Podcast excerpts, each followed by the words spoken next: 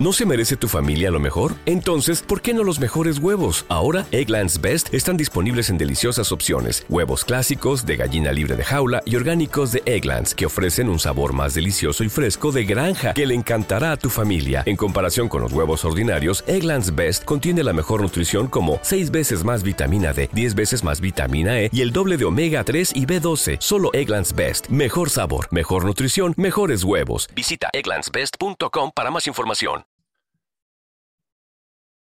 Bayer Persona. Ese perfilamiento del cliente ideal, ese estudio de mercado tan necesario.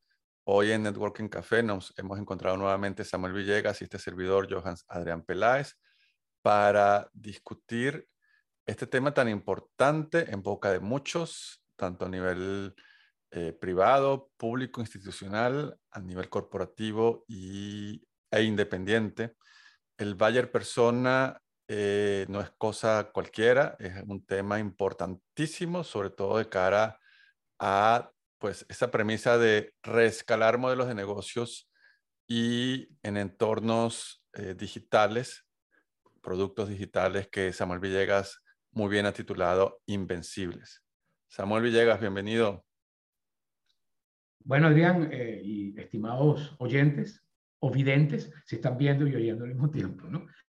Bueno, mira, el 2022 y 2023, que ubicándonos ya en el contexto, nos plantea como cada instante, cada día, pero sobre todo cada año nuevo, la incertidumbre por saber efectivamente qué nos espera.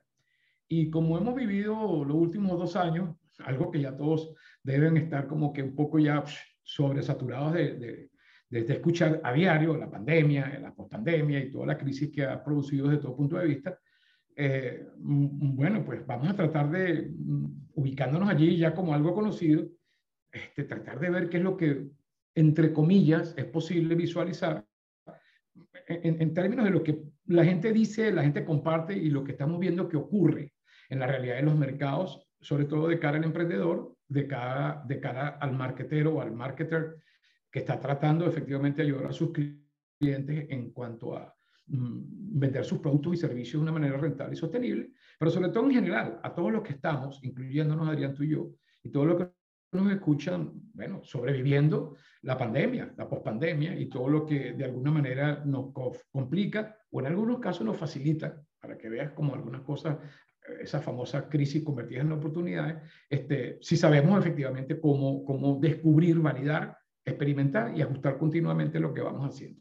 El tema de hoy, el Bayer Persona, muy concreto y al grano, es para que logremos consensuar una propuesta, que es la que yo tengo, un poco diferente en cuanto a complementos y especificidad, a tanto material que ustedes consiguen gratuito en YouTube y no tan gratuito a veces en cursos y, y en diplomados y en asesoría, sobre qué es lo que es la base de decisión de un potencial cliente, de un potencial segmento de mercado al cual dirigimos nuestra oferta.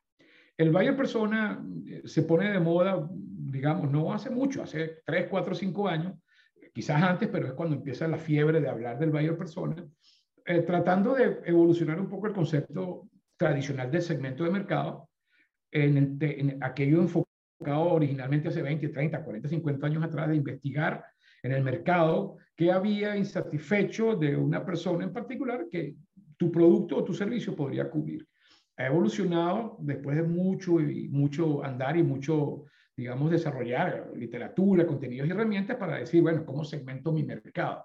¿Cuáles son las bases específicas, las variables de decisión que tiene una persona para comprar o no comprar un producto? Y en función de eso, pues nosotros tener por grupos afines, por grupos parecidos, a dónde vamos a dirigir nuestra oferta. El buyer persona evoluciona de este concepto básico del segmento en términos de ver específicamente qué es y cómo es ese personaje idealizado, como tú lo decías al principio, digamos dentro de lo que buscamos nosotros, quienes vamos a ofrecer un producto nuestro o para un cliente nuestro, este, y, que se, y que se cubra efectivamente una necesidad insatisfecha, una carencia insatisfecha, sobre todo la palabra dolencia o pain en inglés, este, ¿cómo se llama? Que la persona tiene, ese cliente potencial tiene a la hora de resolver un problema.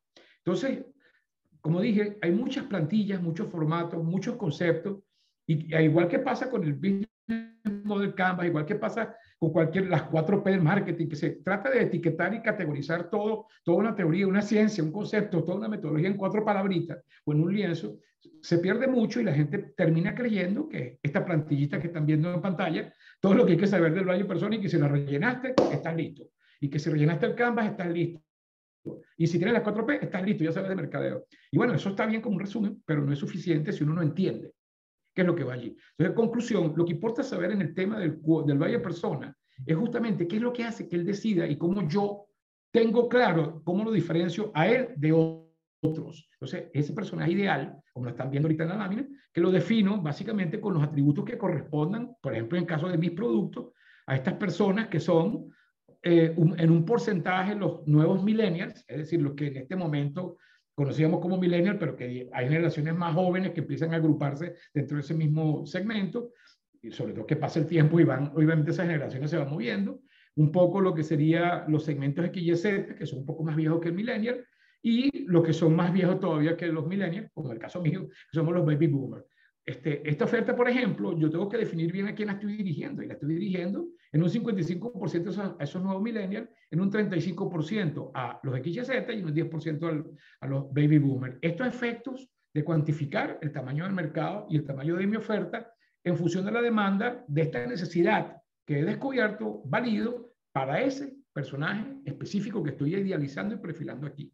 Al mismo tiempo, son personas que yo busco que sean creyentes del conocimiento formal, punto cero, es decir, digital. Aquí por temas de espacio, el punto cero significa digital, digital en continua evolución. Entonces, creyentes del conocimiento formal punto cero. ¿Por qué lo acoto? Porque hay mucha gente que cree que nada más viendo un YouTube, viendo un micro como este o leyéndose un, un pequeño blog, ya es experto en la materia y ya con eso pues no busca más nada. Entonces, si no eres creyente, ir un poquito más a fondo y no eres específicamente una persona que va a buscar más y más continuamente, por ejemplo, en mi caso, tú no eres una persona, un buyer persona, este, al que yo estoy ofreciendo lo que como tal pienso que es una solución para tu, para tu problema. También estoy diciendo que tiene que ser un tipo de emprendedor que no es que lo busca todo gratuito y que no paga por nada porque no quieren pagar nada, sino es alguien que sí paga cuando recibe un valor, eh, un valor en particular que él está buscando y que esté continuamente en reinversión. Lo más importante del Valle Persona, este, como lo estamos, digamos, reacomodando a partir de todas las plantillas que, insisto, hay por allí, es ir al grano. Y al grano es qué es lo que a él le duele, qué es lo que lo motiva a comprar y qué es lo que lo motiva a no comprar, inclusive, qué es lo que hace él para decidir su compra. Y todo esto va a ser la base del mínimo producto viable, porque yo no puedo pretender al revés, tener un producto y empujárselo, como digo yo, por el pecho de la persona para que él vea cómo resuelve ahí. O sea, si yo le doy un par de zapatos y es lo que tiene hambre, posiblemente, para hacer una metáfora muy en el extremo, obviamente no me va a comprar los zapatos, porque es lo que tiene hambre y lo que quiere es comida. Entonces, estoy exagerando para mm, que quede claro el punto donde ese beneficio esperado para una dolencia que, que, ese personaje tiene, la tengo que tener muy bien acotada en términos de qué es lo que él toma en consideración para decir, lo necesito, eso es lo que quiero, wow, lo compro. Y eso es lo que está resumido en esta plantilla. En este caso, digo, es un ejemplo particular de mi servicio, donde, bueno, yo estoy resolviendo beneficios esperados para problemas específicos, gain, eh, pains, dolencias que tiene alguien, como lo expliqué antes, que tiene una capacidad de pago de 600 dólares al año para resolver problemas en cuanto a saber qué y cómo, eh, de, definir inclusive a sus clientes, la necesidad de sus clientes,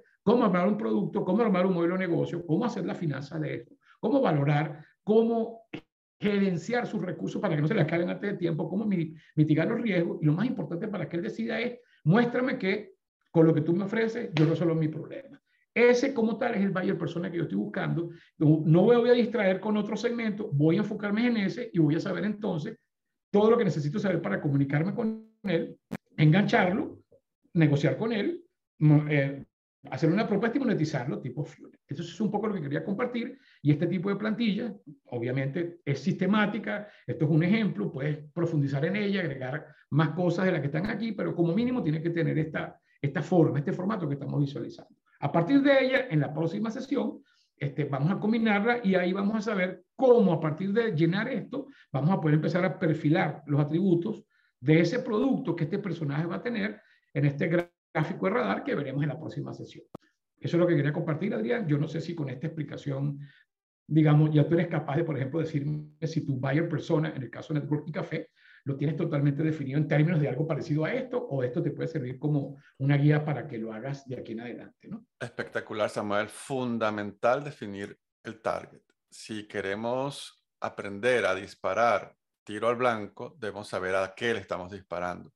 Si que tenemos una oferta, un producto y un servicio y no sabemos a dónde va a llegar, estamos eh, manejando variables incompletas y la más importante es a quién va dirigido todo esto. Eh, y eso va enmarcado en el tipo de industrias a las que puedo acceder, a las que le puedo llegar, a las que pueden encontrarme, eh, el mercado local donde yo me muevo, cuál es, si es el donde yo me voy a mover, si voy a romper fronteras y voy a tener un mercado internacional, cómo va a ser para moverme en la distancia de manera remota. En Networking Café, a través de las soluciones en media, en producción que hacemos para los clientes, eh, una vez que identificamos que ese buyer persona pertenece a ciertas verticales, como dicen en, en, Colombia, por ejemplo, a ciertas industrias, ha sido mucho más fácil especializarse, definirse e inclusive recibir el don de la recomendación y del boca a boca por parte de los clientes. Entonces, cuando tú te defines de cara a un buyer persona que está en una industria, en un torrente de, negocios continuos, como por ejemplo el real estate en Estados Unidos o la finca raíz o las inversiones hipotecarias, es algo muy bien definido. O, por ejemplo, otro torrente, eh, inmigración en Estados Unidos es un torrente, porque hay una cantidad de intereses de personas que, queriendo ir y venir. Eh, otro torrente, eh, seguros de vida, pólizas de vida, insurance, todo eso son industrias muy bien perfiladas que en la manera en que eh, te le acercas a eso, como tú muy bien lo pones allí, a ofrecerle un beneficio para que esa necesidad, falencia, dolencia o pain del cliente sea cubierta por algo que tú le estás dando, o muchas veces, y como me ha pasado, nos ha pasado aquí en Networking Café, es que no se esperaba, no lo había visto y dijo, yo por qué no estaba haciendo esto, yo quiero más. Entonces, definir el buyer persona es absolutamente fundamental para que uno más uno sea dos, como mínimo. Correcto. Bueno, entonces, eh, justamente por eso te planteaba si quedaba suficientemente claro. Esto, por supuesto, es un micro, una microcápsula. Detrás de esto hay muchísimo más trabajo que hacer. Obviamente hay que tener bases de datos, mm, tener obviamente todo un sistema de CRM, todo lo que después lleva para poder gerenciar cada uno uno por uno y después la masa particular de esos personajes que vas metiendo en tu, en tu embudo de ventas. Este, y algunos dirán, no me interesa, otros dirán, no me convence, otros dirán, sí me convence, mira, otros dirán, lo quiero ya. Y eso precisamente ahí es donde viene la gracia de ir ajustando ese, ese mínimo producto que vamos a ir a, después en la próxima sesión, explicando cómo vamos ajustando esas expectativas. Yo voy a hacer un paréntesis. Al mínimo producto viable, ¿no? CRM, ese gran ausente, gigante en la mayoría de mis clientes que he visto que no entienden y no saben lo que un CRM podría cambiar su modelo de negocios. Y bueno, y como tú lo estás diciendo, una, y, el, y el huevo la gallina, ¿no? ¿Qué tengo que tener? ¿Primero el CRM o tengo que tener la base de datos de mis clientes perfilados con mapas de buyer persona empático? Obviamente, el sistema de CRM es la herramienta, per se, la plataforma bajo la cual maneja la información. Sin ella, igual puedes tener el perfil más bello del mundo, pero si son 100 clientes, 1000 clientes, un millón de clientes y no tienes un sistema de CRM, imposible de manejar. Entonces, ahí está la, la, paradoja. ¿Por dónde arrancar? Bueno, obviamente con un primer cliente que lo perfiles, lo compruebes y ajustes tu mínimo producto viable. Y él lo compró. Lo que tienes que buscar es un millón de personas igual a ese. Esa es la utilidad de un buyer persona. Y en concreto, aterrizándolo ya justamente gracias a tu comentario, no nos olvidemos que en esta era moderna, con la pandemia y con todo lo disruptivo y todo lo que va cambiando todos los días, la conducta del consumidor de ese buyer persona cambia radicalmente. No es lo mismo lo que consume ese cliente hoy que ese mismo cliente hace un año y ese mismo cliente hace dos años, ni tampoco será igual a lo que consume dentro de seis meses. Así que tenemos que estar haciéndolo ágilmente. Por eso ven en mis láminas siempre la palabra ágil y lean, que significa en cambio continuo. Muchas gracias, amor. Gracias a ti, Adrián. Hasta la próxima. Mínimo producto viable. New on Curiosity Stream. Get ready for the best of the best with our 100 Days of Curiosity, featuring fan favorite titles like Light on Earth with Sir David Attenborough. Join me on a journey like no other. Stephen Hawking's favorite places. It's a crazy world out there. The History of Home with Nick Offerman. Not my home, just homes, other people's homes. And many more. Don't miss 100 Days of Curiosity, happening right now on Curiosity Stream. Annual plans are $20, just $1.67 a month. Visit curiositystream.com.